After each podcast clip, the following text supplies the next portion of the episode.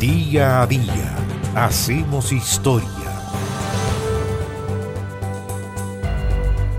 I'm a fool to want you.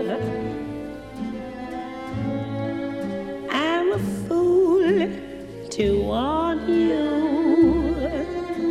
La notable voz que estamos escuchando es la voz de Eleonora Fagan Gow.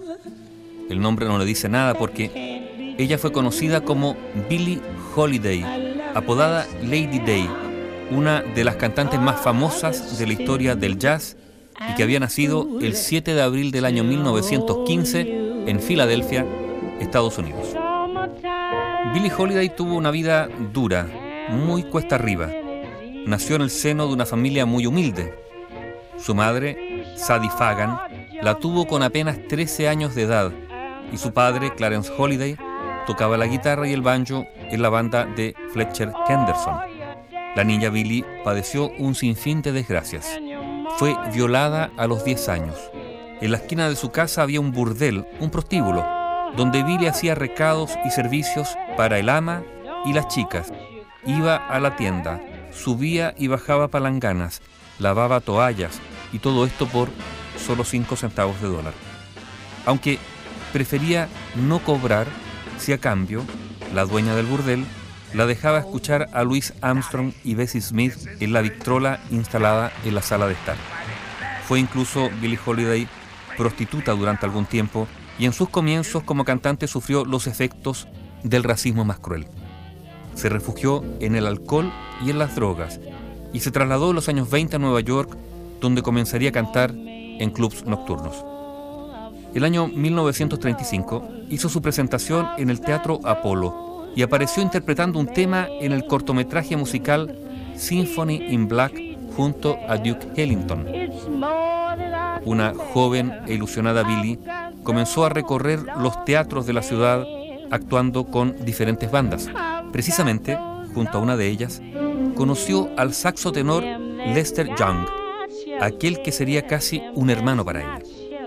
Lanzada a la fama ese año 1935, desde entonces cantó en varias orquestas, entre ellas la de Count Basie y Artie Shaw, y compartió varias grabaciones con el saxofonista Lester Young y el pianista Teddy Wilson. La década que siguió su debut, la década de 1940, fue prolífica. Billy grabó cerca de 200 canciones, entre ellas auténticas piezas magistrales del jazz como God Bless the Child, I Love You Porgy o Fine and Mellow.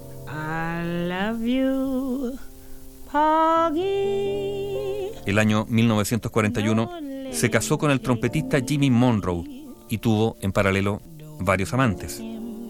Durante esa década de 1940 y también la siguiente, la de 1950, los clubes de Nueva York, los clubes de la calle 52 y de Manhattan simplemente se peleaban por ella y su fama creció y creció.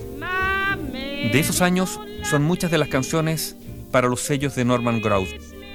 En muy pocas ocasiones cantó blues tradicional, aunque hizo que muchas canciones populares se convirtieran en piezas profundas y emotivas.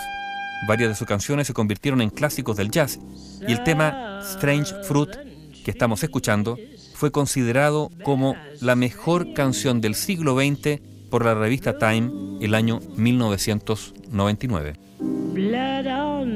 La historia de la vida de Billie Holiday se fue cuesta abajo a partir de 1950.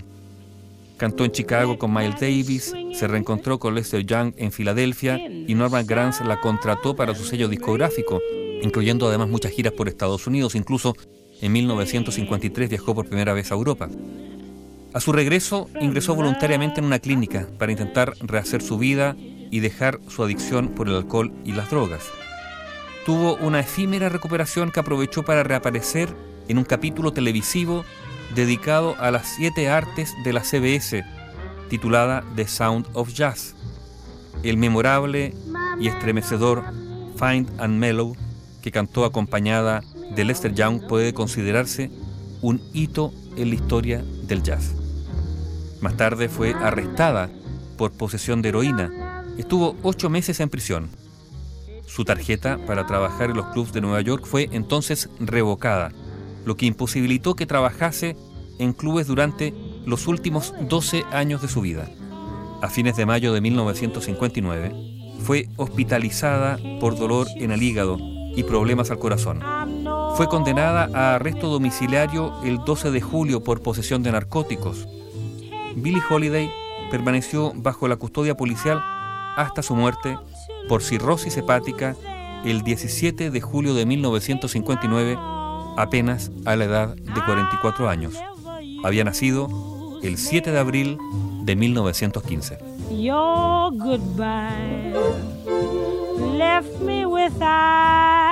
Bio Bio, la radio con memoria.